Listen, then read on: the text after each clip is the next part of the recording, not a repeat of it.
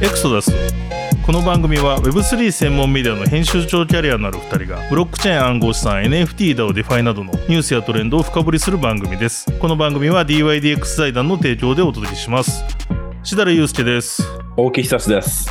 大木さんあの前回ですね CoinPost さんのはい。WebX にはい。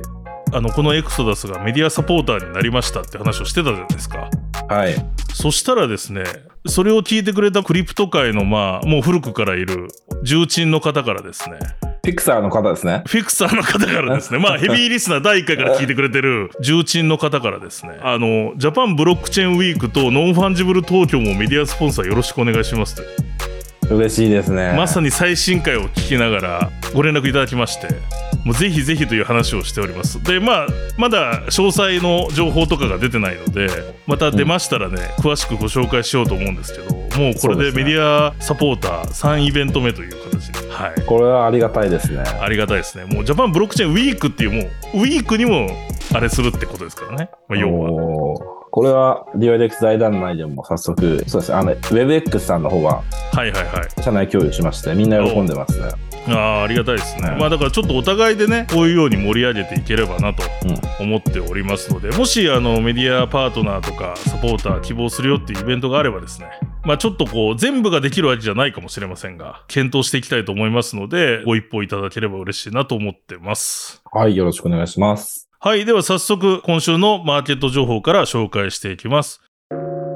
今週ビットコインですが、日本時間4月3日の始め値で376万6410円、4月9日の終値で374万3182円、週頭から0.61%のダウン、週の最高値は月曜日の380万、最安値は4日火曜日の366万ぐらいだったんですけれども、まあほぼほぼ横ばいの1週間だったかなと振り返れます。で、米国の3月の ISM 製造業景況指数や IMS 非製造業景況指数が共に予想をまあ下回ったり、またやや予想を上回る3月の雇用統計の発表など、まあ重要指数の発表が結構先週あったんですけれども、比較的ビットコインその他暗号資産にも大きく影響することはなかったかなといった1週間でした。370万円近辺でも揉め合いが続いてたなという状況にはあります。また今これ番組4月10日の日本時間の夜に収録してるんですけれども、今日午前中でまあややビットコイン上昇していて、まあ369万円ぐらいから一時376万円ぐらいまで少し上昇してました。で、続いてイーサリアムです。イーサリアムは日本時間の4月3日の始め値が23万9618円、4月9日の終値で24万5684円、週頭から2.5%ほど上昇してます。なお、4月5日に、まあ、今年最高値ですね。イーサリアムについては今年最高値の25万5468円を記録してます。まあ、揉み合いだったビットコインに比べると、イーサは比較的上昇傾向にあり、まあ、今年最高値も記録したかなという状況で、まあ、後ほどもはい少し触れるかもしれないんですけれども、上海アップグレードが、まあ、大型のアップグレードが、この放送時点では今週ですね、ありますので、そのあたりを前に強含んだのかという動きも見せてました。で、今お伝えしたまあアップグレードですが、4月13日の午前6時半頃に実施される見込みとなっており、まあ今投資家の方がみんな気にしてるのは、その前日ですね、前日の夜、3月12日の午後9時半にアメリカの CPI の発表があるんですよね。で、それでで開けて、イーサが上海アップグレードというところで、まあちょっとここら辺の消費者物価指数の発表とかで、まあ株価とか金利どう動くかっていうところと、さらにイーサリアムの大型アップデートあるというところで、えっ、と、先週はなんかこう、比較的静かな一週間だったんですけれども、この放送時点、ちょうどこの放送で今被ってるかもしれないんですけど、放送時点はちょっと比較的注意が必要な一週間かなというところがあります。番組の途中ですが、実はこの今聞いていただいてた放送がですね、4月10日の夜に収録してました。で、この放送をまあ編集している最中なんですけれども、4月11日の火曜日ですね、今これ自体は火曜日18時過ぎに撮ってるんですけど、その放送まあ収録後ですね、日本時間で火曜日の朝ぐらいからですね、ビットコインが高騰しております。4月11日の午前0時ですね、火曜日の午前0時ぐらいから急激に伸びておりまして、そこからですね、直近だと4月11日の朝11時の時点で日本円で405万2323円を記録しました。これは今年の最高値でもありますし、過去だと去年の6月ぐらいの水準のところになっております。米ドルベースで言うと、同じく11時に3000ドルを突破して、昨年6月以降の水準に達しております。まあ、急激にビットコイン伸びておりまして、それにつられてアルトコインも伸びているような状況があります。イーサリアムに関しても、4月11日の日本時間11時点で25万7998円の高値をつけました。ということでですね、まあ、収録後に、あの、ちょっと大きな値段の動きがありましたので、今回臨時でですね、差し込む形でこの放送でですね、価格の方をお伝えしました。詳しいですね、今後の背景などについてはですね、来週の放送で1週間振り返る際にご紹介できればと思っておりますので、よろしくお願いします。ではまた本編の方もお聞きいただければと思います。続いては暗号資産全体の時価総額マーケットキャップです。日本時間4月10日時点での時価総額は162兆8000億円。1週間前の4月3日月曜日からは1.84%ほどアップしたというような状況で、まあ、ここら辺は微増というようなところかなと思っております。また、毎週紹介している暗号資産のドミナンスですね。ドミナンスも1週間でほぼ横ばいでした。ビットコインは週頭の46.33%から46.04%、イーサリアムは18.45%から18.86%ということで、まあ、ドミナンスについてはほぼほぼ全体的に横ばいの状況の1週間だったなというところです。また、恐怖と強欲指数、ビットコインの指数ですけれども、こちらも1週間、まあ、比較的なだらかだったかなと思います。4月3日月曜日63、火曜日62、水曜日62、木曜日63、金曜日64、土曜日61、日曜日61、で、本日収録時点での指数が62の楽観ということで、まあ、比較的この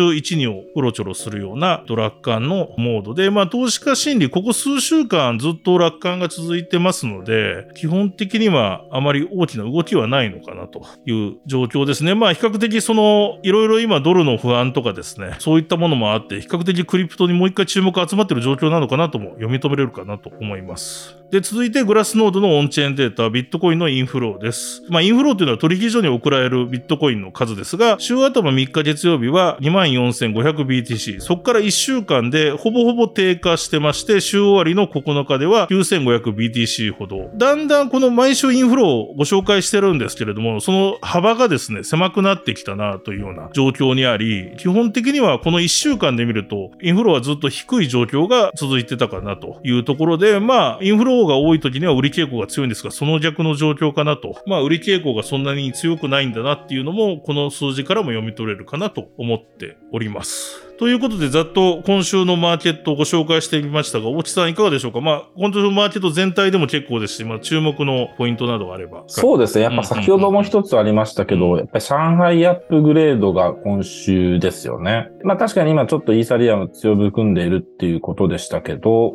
まあただ、この一大イベントを前にしては少し相場が静かなんじゃないかなっていうふうには思ってますね。あのー、収録時点でイースター供給量の16%に当たる370億ドル。日本円で4兆8000億円ぐらいですかね。これがまあステーキング用にロックされている、ロックされているということで、まあ全員が全員もちろん同時に売るわけじゃないんですけど、どのくらいのインパクトがあるのか、みんな織り込んだのか、よくわかんないままなのか、そこら辺がまだ少し謎かなっていうような感じはしますね。確かに。はい。そうですよね。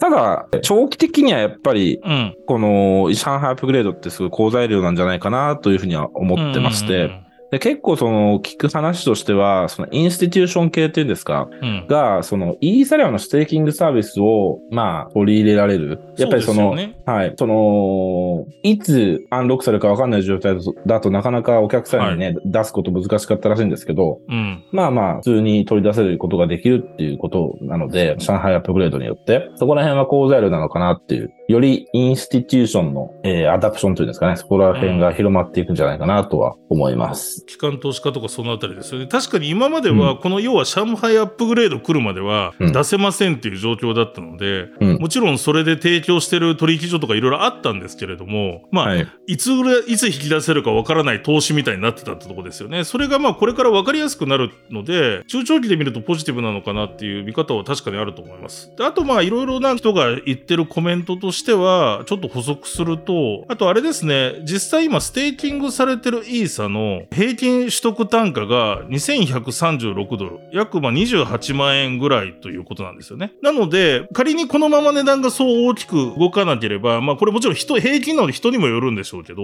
多くの人がちょっと含み損を抱えてる状況になるので、まあ、あの、そういう意味では大きく売り圧にはならないんじゃないかみたいな見解もあったりしますと。なるほどですね。ただ、わかんないですね。それでいきなり値段が大きくボラティリティ発生すると、うん。このあたりまたげる金額ではあるので、うんうんう、うんん。どう、どうなるのかなというところで、過剰に動かすのは危険な週かなっていうところはありますよね、今週は。ちょっとこの放送時点でまさに、上海アップグレード5なのかもしれないですけど、この今、ポッドキャストが配信されてるのは、うん。ちょっとこのあたりの価格は注意かなというところはあります。そうですね。はいこの、すごい大きなイベントだと思うんですけど、その割にはなんかね、あんま話す人が少ないなっていう確かに。ようですね。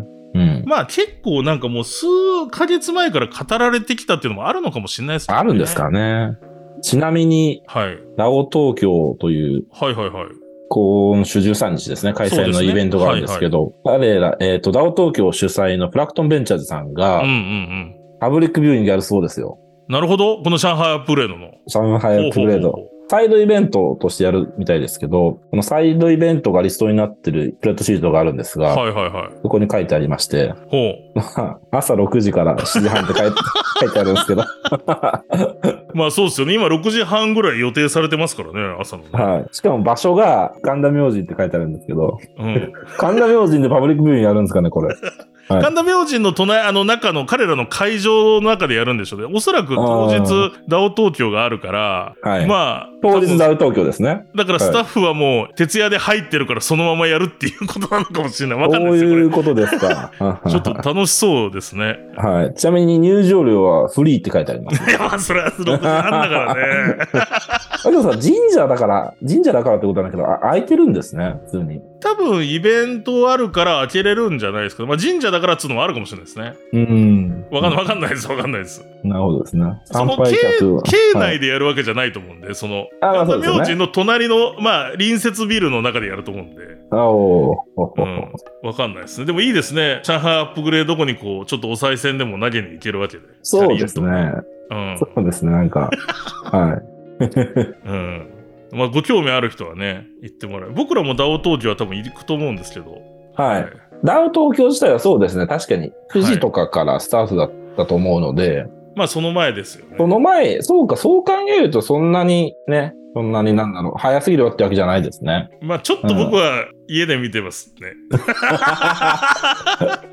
おそらく。はい。ね。あ、でもあれだ。で、ちょっと数十分ずれたりするじゃないですか。これ状況によって毎回。ああ、そうですね。まあ、あの、あの時間暇なんでよろしければエクソダス聞きながら見ていただいてるといいかななんて思いまうんした。うん、うん。そうですね。はい。ぜひぜひ。はい。はい。あと、注目銘柄としてやっぱり同時コインですかね。そうですね。これは大きく動きましたからね。この一週間で。んそうで。すよね。その、イーロン・マスク率いるツイッターが、はい。アイコンを青い鳥から同時コインのシンボル、カボスちゃんに変更したと。4月4日ですね。4月4日。うんはい。で、そこから同時コインが、まあ、35%以上上昇。うん。で、4月7日にロゴが戻ったタイミングで下落した下う。落したと。はい。は なんかね、遊ばれてるような感じもしますけど。い、そうそうそう。一応なんか、あの、イーロンのツイートによると、なんかツイッターを買収したらなんか何してほしいみたいな、昔彼が、それこそツイッターで募ってたじゃないですか。で、その時にツイッターを買収したらアイコンを鳥から同時に変えてくれっていうリクエストがあったらしいんですよ。で、まあ、それにジョークで答えたような形だったみたいですけど、ただまあなんかそれ変えた瞬間に結構売りも入ったみたいな話があるんで、価格操作ではみたいなことも言われてたりとかして、なるほどですね。うん、という状況で、まあ、同時だけがちょっと特殊な動きをした一週間だったなっていうところですが。そうですよね。じゃあ、同時コインカボスちゃんっていうと、そのカボスちゃん、実際の柴犬ですよね。はいはいはいはい。えーモデルになったカボスちゃんうん。がいる,、いるんですけど、はいはいはい。僕、実物に会ったことあります。それはすごいっすね。はい。しかも、カボスちゃんの実家で、もちろん飼い主さんを訪問する形で、ほうほうほう。お会いお会いしたことありますね。ほうほうほう。はい。え、それな、なんで行ったんですかそれは？当時は僕、うクラーケンの広報をやってたんですけど、はいはいはいはい。その中で、まあいろいろなご縁があって、うん。カボスちゃんの飼い主の方がカボスちゃんの NFT を、うんえーまあ、オークションにかけて、で、はいはい。それをこう、販売益を、うんえーいろいろチャリティーとかに寄付するっていう。ありましたね。はい。あの、プロジェクトをされてたんですけど、うんうんで、まあ、いろんなご縁があって、その中でこう、パソコンのセットアップが必要だとか、そういったいろいろな、あの、仕事がありまして、ではいそれのお手伝いに行ったっていう形ですね。うん。なるほど。はいじゃあ、実際行ってきて、かぼすちゃんのオ,、オーナーというか、あの、親御さんとか飼い主さんにも会い、そのパソコンを設定してっていうやってきたんですね。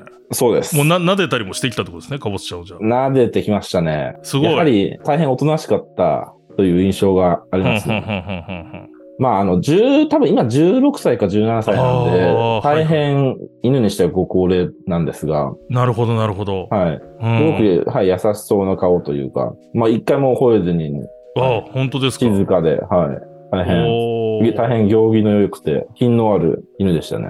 いやー、すごいですね。はい。あれですよね。確か当時、ゾラかな？なんか、マーケットプレイスで、で、オークションやって結構成功したんですよね、それも。あ、これは、そうですね。ちょっと額の方忘れちゃったんですけど、うん大大成功だったと思いますね。そうですよね。はい。なるほど、なるほど。それはそうですね結構貴重な経験ですね。はい。で、あと、ご本人も、ご本人ブログされてて、はいはいはい。あの、カボスちゃんとお散歩っていうブログなんですけど、うん。まあそこにも書かれてるんで大丈夫なんだと思いますが、はいはいはい。で、カボスちゃんの NFT オークション関連で取材が結構来るじゃないですか。うんうんうん。なんでそれの対応とかも僕がしたりしてましたね。なるほど。ああ、そういうこともやっ、じゃあ、実はそのかぼすちゃんにめちゃくちゃ、すごいち近い日本人なんですね、おきさんは。そ隠そう。うかもしれないですね。うんただ、、これやっぱりその、この同じブログの中で、えっと、いろいろな日本人の方の名前も出てきてますけど、うん。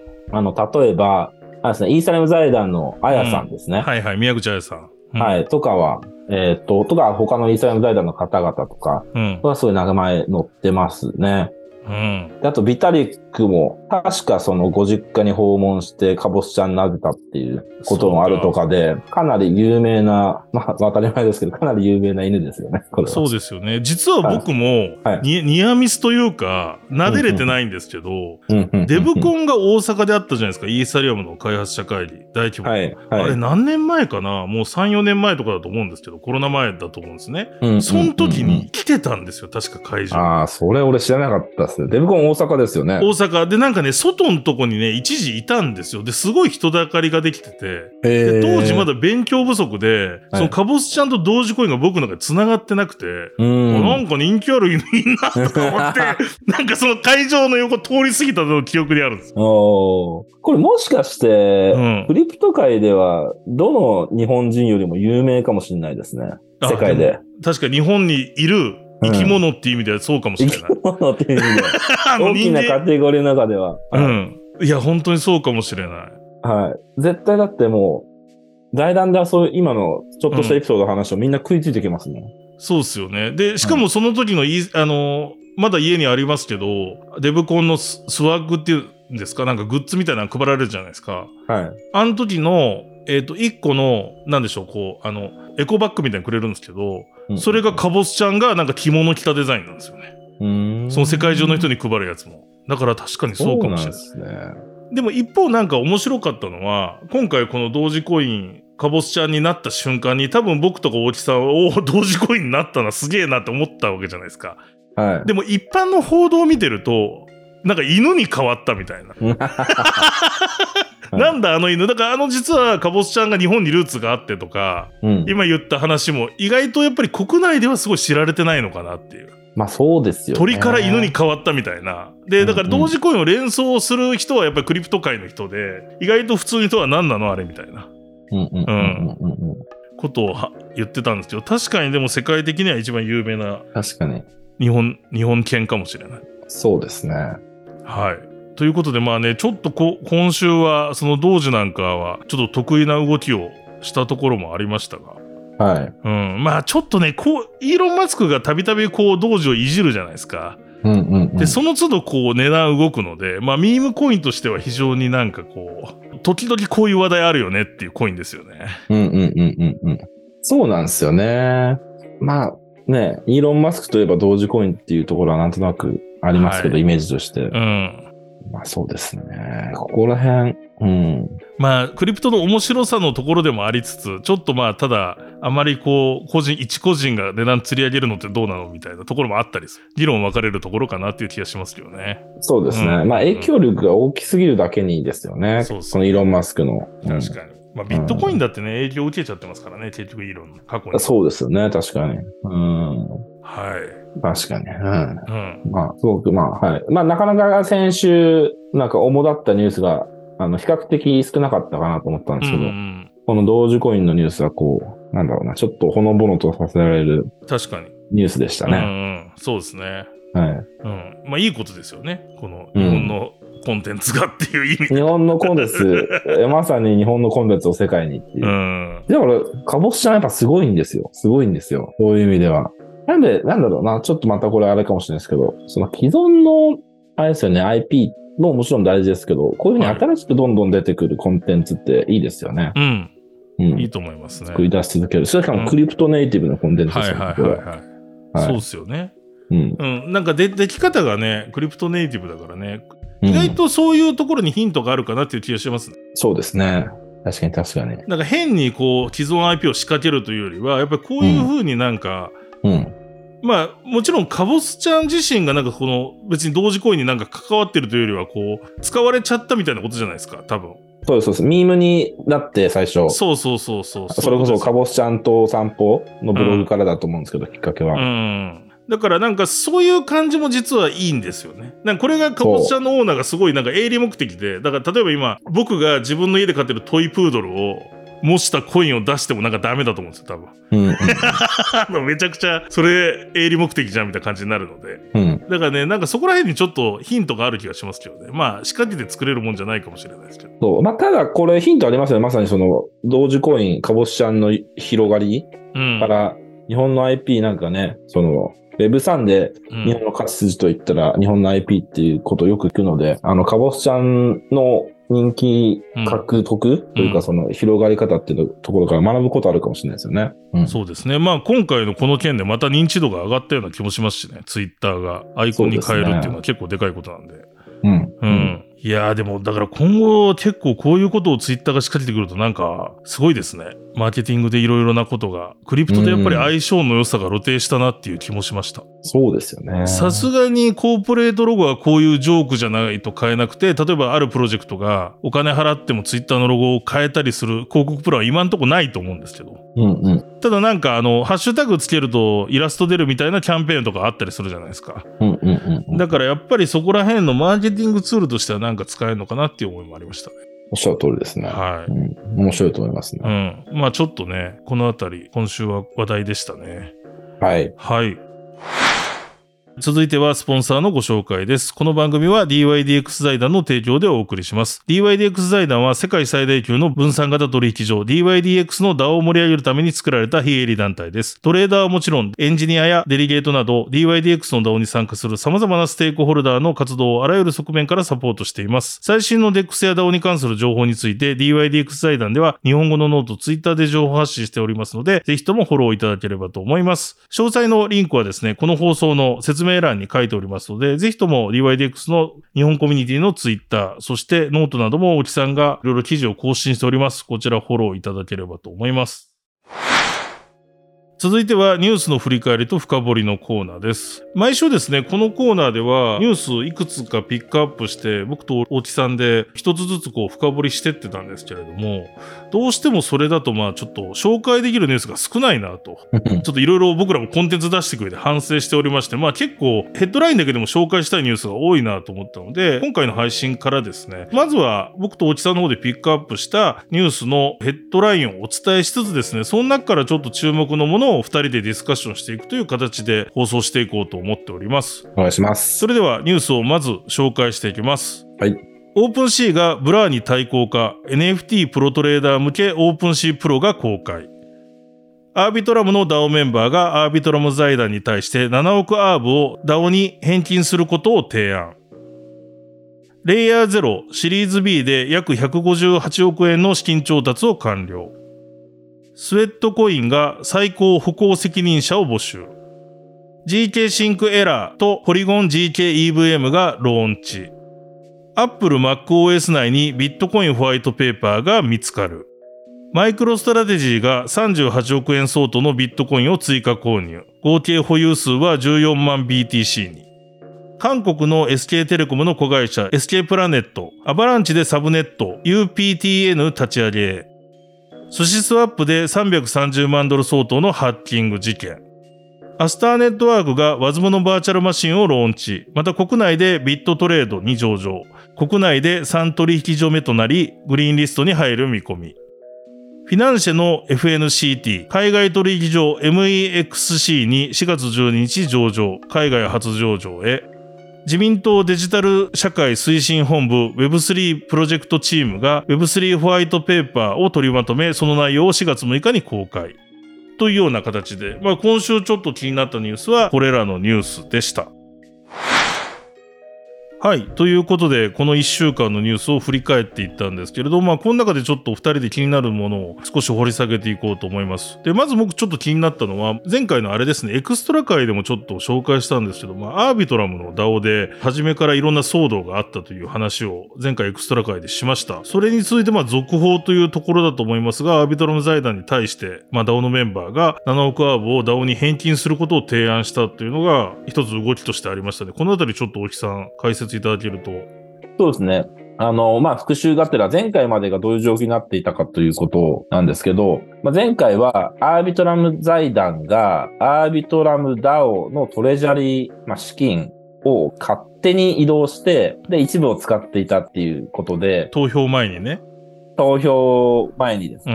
うん、それをやっていたということで、まあ、批判を浴びていたということで、うん、で、はい。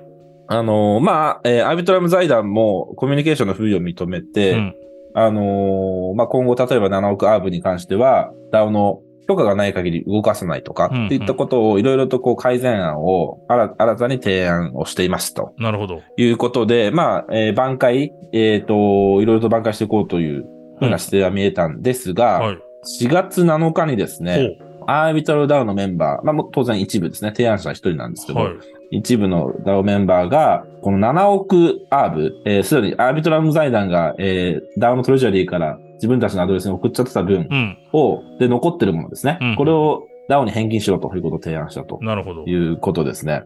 うん、で、収録時点なんですけど、はい。お動きがありましたか？反対が賛成を大きく上回ってますね。ほうほうほう。あのー反対が61.1%、つまり返金に反対ですね。なるほど、なるほど。61.1%で、賛成が37.55%ですと。うん、で、結構、今4月10日収録ですけど、はい、今日の朝とかは結構拮抗してたんですよね。なるほど。むしろその賛成が反対を、返金賛成が反対を上回ってたぐらいだったんで。なるほどね。うん、はい。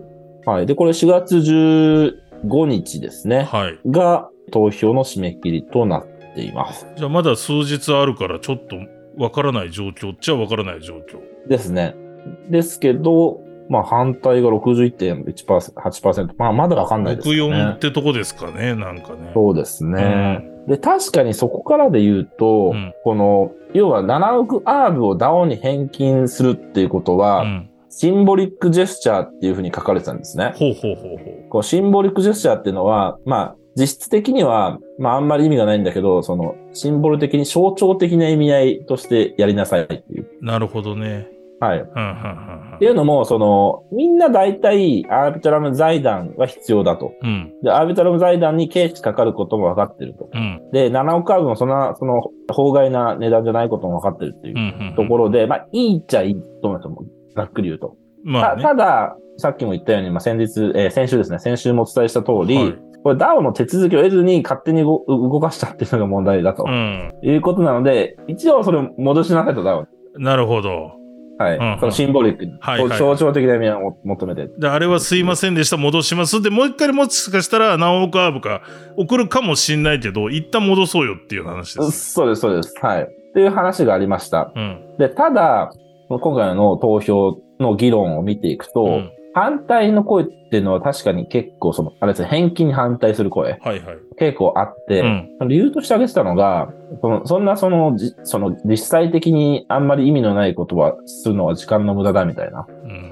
確かにね。うん象徴的な、確かにアービトラム財団はコミュニケーション間違ったかもしれないし、うん最初は失敗したけど、改善するというか、その立て直してきてるし、うん。あの、7億アーブを戻すことって、別にその、どうせそれ使っていいよってこと大体 DAO が認めてんなら、うん。いいじゃん、そのままで、みたいな。うん確かにね。う。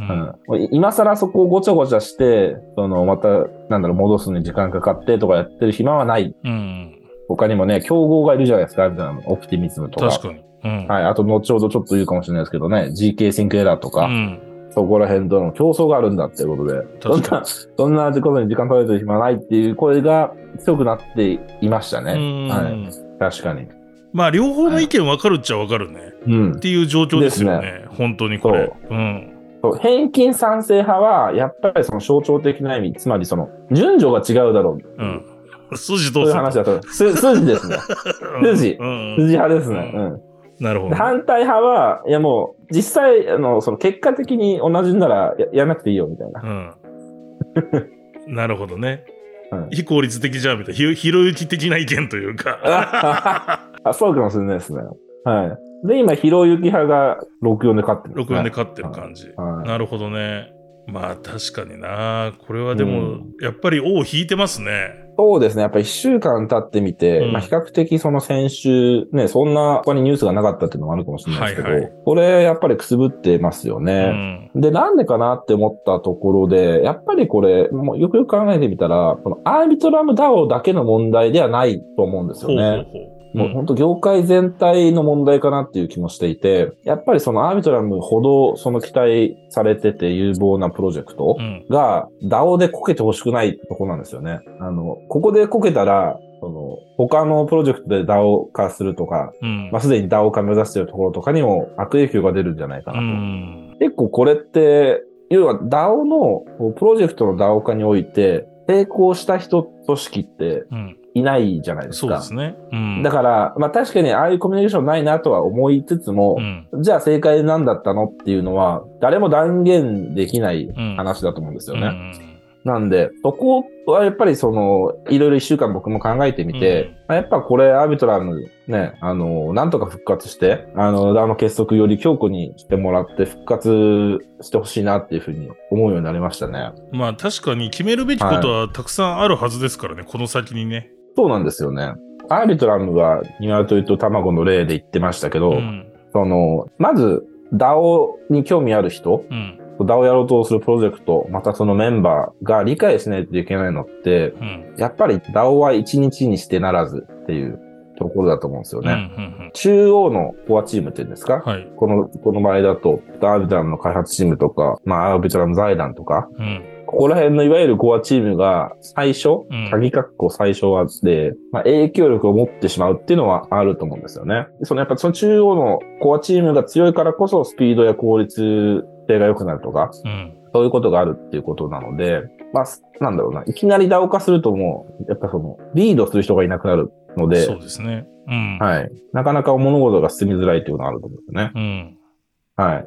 まあやっぱりそのプログレッシブディセントラリゼーションってこのポッドキャストでも何回か言ったことあると思いますけど、そこへの理解っていうのが本当求められるんじゃないかなと。段階的な分散化ですね。ここへの理解が求められるんじゃないかなと思います。難しいですよね。まあ、とはいえメンバーにはいろんな人がいるから、ね、一枚岩に、それこそ DAO ってなりづらいような気もしますけれども、まあ確かに優しく見守るみたいな姿勢も大事なのかもしれない。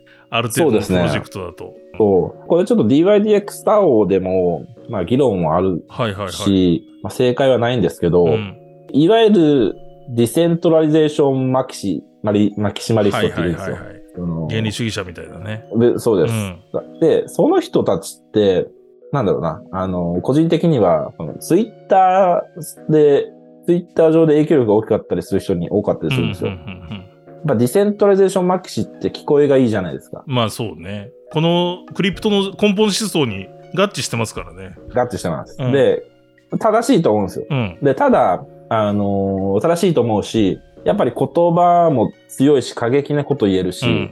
何でもかんでも分散化できないからダメじゃんって言ったら結構、その通りだってなっちゃいがちなんですよね。うん。で、一方でこういうなんか現実主義者的な、とは言ってもじゃあどうやんのみたいな話ってなかなかなんかつまんなかったりするじゃないですか。やっぱり僕は、分散型 decentralization maxi の人と、やっぱりこう、現実路線、その中央集権的な方面の人たちって、うんもうちょっとこう、まあなんだろう、和解じゃないですけど、うん。なんだろうな、もうちょっと歩み寄ってほしいなとは思いますね。確かに。やっぱりその、うん。DAO ってね、さっきも言いましたけど、りこれから、これからのもの概念だと思うので、うん いきなり全否定するのもあれだと思うし、そうですね。はい。ありがとう。まあだからちょっとこの投票多分結果は来週の放送でまたわかるみたいな感じになりそうですから、またちょっと続報も追っていきたいですね。そうですね。はい。じゃあ次はスウェットコインが最高歩行責任者募集というニュース、ちょっと興味があるんですけど、はい。これどういうことですか？実はその新しい経済の方で記事にしてめちゃくちゃ読まれたから今回取り入れたニュースなんですけど、文字通り、えっと CWO って彼ら言ってるんですけど、だから最高チーフウォーキングオフィサーですかね、おそらく。を募集っていうのを出してました。で、ただこれ、あの、蓋を開けると雇用契約じゃなくて、あくまで利用規約に基づくものになるということなんで、まあ、ひっくり返せばキャンペーンみたいなもんなんですよね。まあ、プロモーションうまいなというところで僕も取り上げたんですけど、まあ、スウェットコインってまあ、今その、いわゆる歩くことで、スウェットが獲得できるフィットネスアプリで、まあ、ニアプロトコルで、の企画で発行されてるネイティブトークンを出してるところなんですけれども、一応まあ、マーケティング施策としてこういう最高歩行責任者、チーフウォーキングオフィサーみたいなのを出したことで、あの、非常にバズってたなという印象があります。で、一応、抽選制になっていて、スウェットコインをステークしたりする必要があるんですね。あと、オプトイン料金とかも支払う必要があるんですけど、それで抽選に応募して、まあ、当選すると月額2000ドル、まあ、約26万円ぐらいが支払われて、1年間就任するので、まあ、315万円ぐらい支払われると。で、USDC とか USDT での支払いとなるということで、で、一応その CWO に求められる要件としては、1日500歩歩き、1ヶ月に1枚、合計12枚の写真を撮影して共有すること、で、あとビデオ書面によるインタビューに応じ自らの経験を話すこと。まあ言っちゃうとこう、タイアップ企画みたいなもんなんですけれども、まあ見せ方うまいなと。こういうウォークトゥーアンっぽいプロジェクトなので、というようなニュースですし、まあ非常になんか日本でも、これはちょっと肌感なんですけど、結構スウェットコインの記事を書くと読まれる傾向があるなっていう最近感じてるので、やっぱステップンとも人気ありましたからね。そう、人気ありましたし、スウェットコインも結構、なんか、もしかしたら、こういうプロモーションとかハマっていけば、まあ今年大きく動くかもしれないなと、これはわからないですけれども、なんかそのコミュニティの盛り上がり具合がいい感じだなというふうに客観的に見てます。なるほどですね。あとネイティブトークンがニアプロトコルなんですね。そうなんですよ。へえ、うん。ニアってね、最近結構勢いあるイメージありますね。そうなんですよね。うんだからそこら辺もニアとしても、だからまあある意味、なんでしょう、ステップンとソラナがあったような感じで、うんなんか押してくるのかなっていうのも考えられますし、まあこの結構アプリとしてもなんか注目されてるみたいなんで、うんうんうん。まあまたまた続報なども言っていきたいなと思ってます。1日5000歩は結構簡単な簡単ですよね。だからまあ、うんこういうこと見ても結局チーフオフィサーの仕事はそんなにはい。重くない気がするので、うんうんまあでもなんか見せ方だなっていう感じですね。そこは。うん。ですね。うまいですねうまいで。すね。じゃあ続いては僕はちょっと気になったのは、あの、大木さんの方に来たのが、GK シンクエラーとポリゴン GKEVM がローンチっていうニュースが、まあ最近このやっぱり GK、まあ L2 ですよね。イーサリアム L2 系のニュースは結構話題になってるなと思うんですよ、このあたりちょっと教えていただければと思います。そうですね。あのー先月末、はいえー GK Sync エラーとポリゴン GKEVM のメインネットがローンチしましたと。うん。で、まあ、この GK シリーズ、うん。GKEVM っていうふうに言われていて、はいはい。レイヤー2ソリューションで EVM 互換性のあるソリューションうん。だと。で、まあこれイーサリアムのスケーラビリティ問題ってあると思うんですけど、ここにおいてもまた一つ新たなマイルストーンが達成されたと。うん。解決に向けてマイルストーンが達成されたとして注目されていますと。うん。で、あの、レイヤー2といえばね、先ほどのアービトラムと、あともう一つライバルのオプティミズムって有名だと思いますけど、はいうんここはオプティミスティックロールアップですと。で、 zkSync Era と、えー Polygon zkEVM は zk rollup ですね。だからゼロ知識証明使ったやつですよね。そっちの方 zero knowledge はいですよね。うんうんうん。はいうん。で、イーサリアムの mainnet よりも速くて、ガス代も安くて、EBM 互換あるというところですよね。で、えっと、まあ、 mainnet とは書かれてるんですけど、うん例えば zkSync Era って、なんか mainnet alpha みたいな書き方で、はいはいはい。そうですね。うんそう、ちょこっとまあテスト期間なのかなっていう感じなんで、あの、あんまり大量の資金を入れてがっつりやりましょうっていうフェーズではまだないっていうところは、もしかしたら注意かも、必要かもしれないですけど、うんにこの2つの GKEVM で、えっ、と、置き番にしたアプリっていうのが出ていて、うん例えば DeFi ラマとかでもそれが見えたりするんですよね。なるほどなるほど。で、これまだ僕はちらっとしか見てないんですけど、うん例えば、えっ、と、 DefiLlama で、その GK シンクエラーの方ですね。うんここのおランキングですかね。これ TBL ランキングですよね。を見てみると、1番に SyncSwap、ほうほうほう。2番 Velocore、3番ミュート .io、うん。4番 SpaceFi、うん。5番が GemSwap ですかね。うんうんこれこれ全部カテゴリー DEX ですね。はい、1位 DEX から5まで。スですね。うん。DEX ですね。うんで、まあ、6以降も lending とかデリバティブとか、うんね farm とか yield とか、オプションとかいろいろ。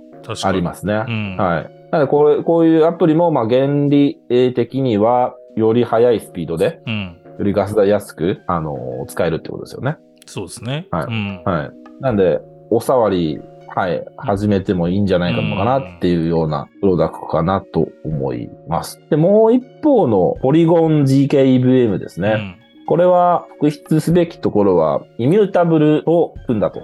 えーイミュータブルってあのーあれですね、ゲーム専用の、はいはいはい。ブロックチェーンゲームブロックチェーン有名とかでやってた。あそうですよね。そそうそうです、そうです。あの、ブロックチェーンゲームでスターク。ネット使ってた方がいいね。それこそ GK の。それも。あ、そうでしたっけ？それも、そうそれはそれで、それ。れもあるんですけど、確かにポリゴンとイミュータブルがパートナーシップも提携してる。うん。そうなんですよね。うんはい、うん。してますね、してますね。はい。で、イミュータブル GKEVM っていうのを発表したっていうことでなるほど、、なるほど。ポリポリゴンの方はやっぱりね、あの、ポリゴンっていうお家柄もあると思いますが、うん。まあゲーム系とか NFT 系とかにすごく強くなるんじゃいないかなっていうのが見えますね。はい。うんあとあれですよね、コンセンシスなんかも GK 進めてるし、どっちかといえばなんかまあ L2 としては GK の方がなんかちょっと今、いろいろとこう、うんね、あの、もちろんまあオプティミズムもあるんですけれども、うんどっちかといえば理想に近いのはやっぱ GK の方だろうみたいな話はよく聞きますけどね。そうですね。やっぱ今年注目に GK 上げる人やっぱり多いですし。多いですよね。うん。そうですね、オプティミズムは確か時間かかるんですよね。うん。うん。うん。うん。うん。いや、だからちょっとこのこの辺りの銘柄およびそこにまあぶら下がるダップスというか DEX みたいなところは、うん、注目かもしれないですね。そうですね。はい。ここら辺は、はい、まさに今後、今年すごく躍進するかもしれないですね。なんでこういうね、えっ、と、GKEVM みたいなうね、ん。プロトコルというか、が出てきてるんで、アービトラルはね、あの、内輪もめしてる場合じゃない。まあ確かに、そういう意味では確かにそうつながるかもしれない。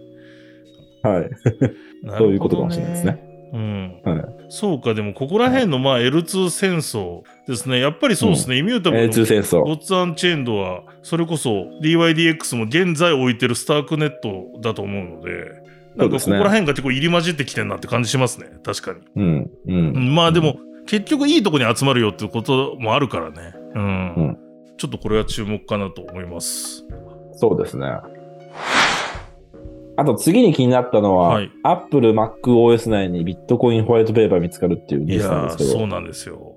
はい。これがね、結構面白いニュースで、うんあの、4月5日に、その技術者の、まあ、エンジニアのアンディ・バイオ氏がですね、ブログで報告して、それがまあ各メディアが報じて話題になったんですけど、要は MacOS の10.140から最新のバージョン13.1までに入っているようで、で、画像編集ツールのイメージキャプチャーの、えっ、と、デバイスのビジュアルスキャナー2のサンプルドキュメントとして、まあ、要はパソコンって初め買った時にいろんなソフトウェアのサンプルとか入ってるじゃないですか。で、その中のサンプルファイルとして PDF が入ってるんですけど、それがなんと、サトシのホワイトペーパーだったっていう話なんですよね。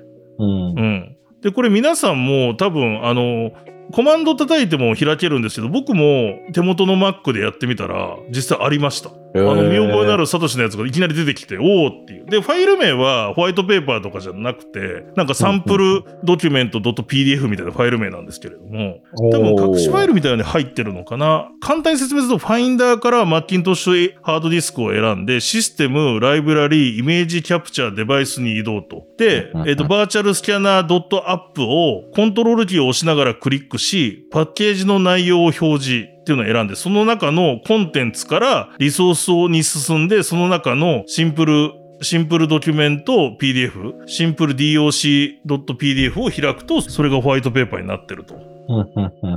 で、まあ、コマンド打つ方が多分ターミナルでやる方が早いんで、多分ググってみら、見たら皆さんそのやり方はどこのいろんなメディアに載ってるので、見てみれればと思うんですけど、まあちょっとおしゃれなことすんなと思ってね。おしゃれですね、これは。で、これ見つけたのも、まあ偶然これはなんかこう探してたら見つかったらしいんですけど、実はこの件、うん、あの、2020年の11月にあるデザイナーの人が一回ツイートしていて、で、その後2021年の4月にもアップルのコミュニティ内の投票でも話題になってたみたいなんですけど。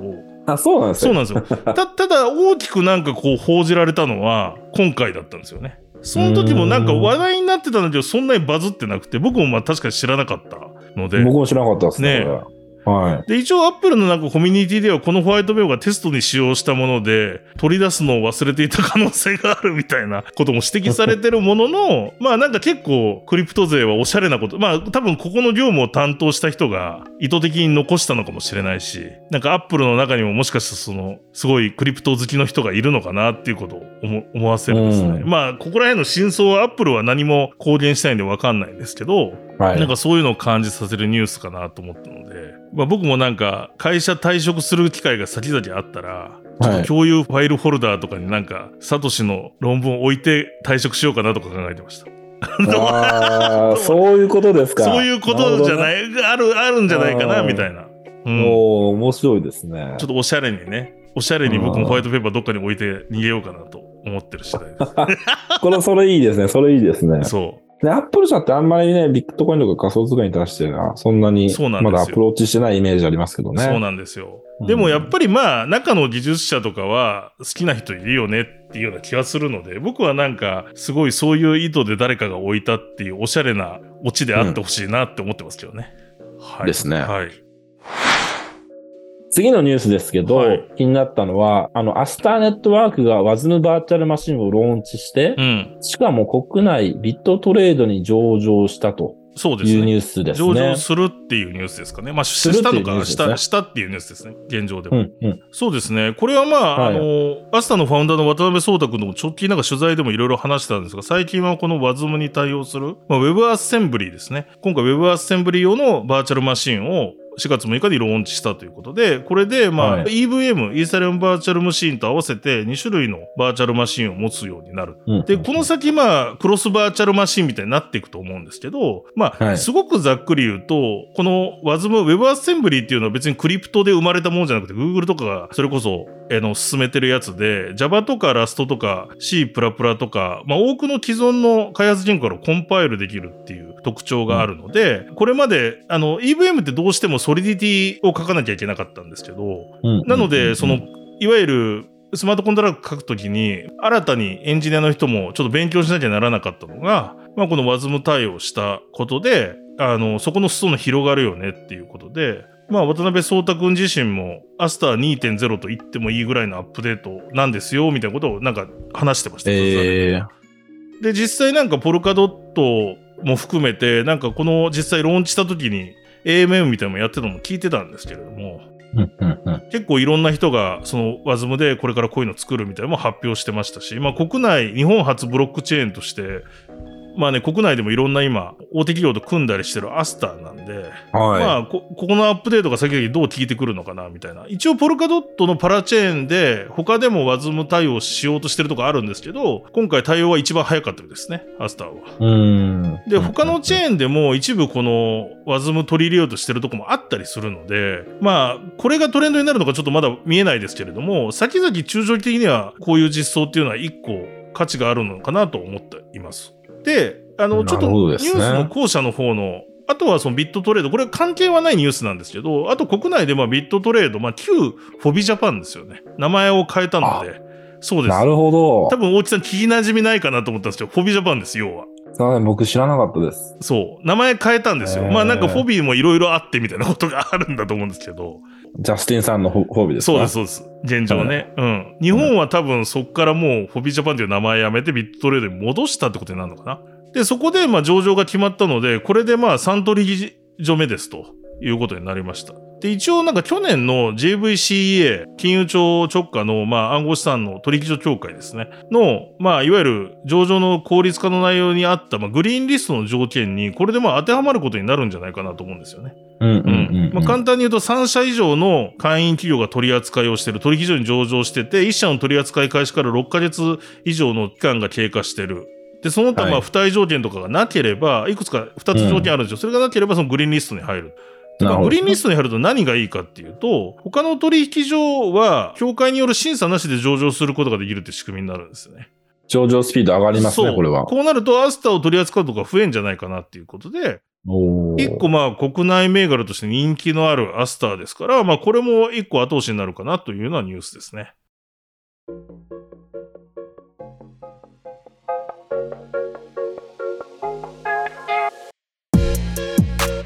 今回も聞いていただきましてありがとうございます。エクソダスではこのような形で毎週のマーケットレポートとニュースをピックアップして深掘りで解説していきます。またこのエクソダスでは DYDX 財団さんのサポートでポープを配信してます。どうでしょうかリスナーの皆様。結構毎回取得されてますでしょうかね。あの DYDX 財団の日本コミュニティのツイッターでですね、この放送後にしばらくすると Google フォームがツイートされます。そこにですね、これから大地さんが言う秘密の言葉書いていただいて、あとはイーサアドレスと Discord ID をつけていただくとですね、ポープの方が無償で送られるような仕組みになっております。ぜひね、今これまで撮ってる方はもうコンプリートしていただきたいなと思ってるんですけど、大地さんあれですね、デザインもちょっとまた変わるみたいな噂も途中から。そうですね。ちょっと色が変わります、ね。なるほど。はい。なので、あの、今まで撮ってきた方もですね、ちょっと楽しみにしていただければと思うんですけれども、大地さん、じゃあ今週のキーワード何にしましょうか秘密の言葉。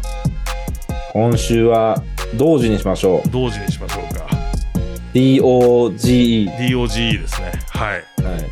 そうですね。イーロンのおかげで上がったり下がったりという同時にしようと思います。そうですね。ちょっとカボスちゃん思い出すことができたりしたんで。ですね。良き思い出です。うん。ね。うん。はい。はい。まだまだ長生きしてほしいそうですね。ですよね。はい。16分、17歳ぐいらいだと思いますけど。そうか、そうはいか。うん。はい。ということで、はい。今回のキーワードは同時ですので、皆さん、後ほど日本語コミュニティの DYDX 日本語コミュニティのツイッターチェックして、フォームで投稿いただければと思います。また、この番組の感想とかですね、リクエストですね、ぜひ、ハッシュタグでツイートしていただけると嬉しいなと思ってます。ハッシュタグでエクソダスと、えっ、と、カタカナで結構ですので、ハッシュタグつけて、ぜひとも投稿お願いします。毎週ですね、エクストラ回とこういった本編も配信していきますので、ぜひぜひ番組のフォローもよろしくお願いします。この放送は DYDX 財団の提供でお届けしました。またエクソダスでお会いしましょう。さよなら。さよなら。この番組は一般的な情報提供のみを目的として配信しているものであり、いかなる暗号資産有価証券等の取得を勧誘するものではありません。また、出演者による投資助言を目的としたものでもありません。暗号資産投資にはリスクが伴います。投資を行う際はリスクを了承の上、ご自身の判断で行っていただくようお願い申し上げます。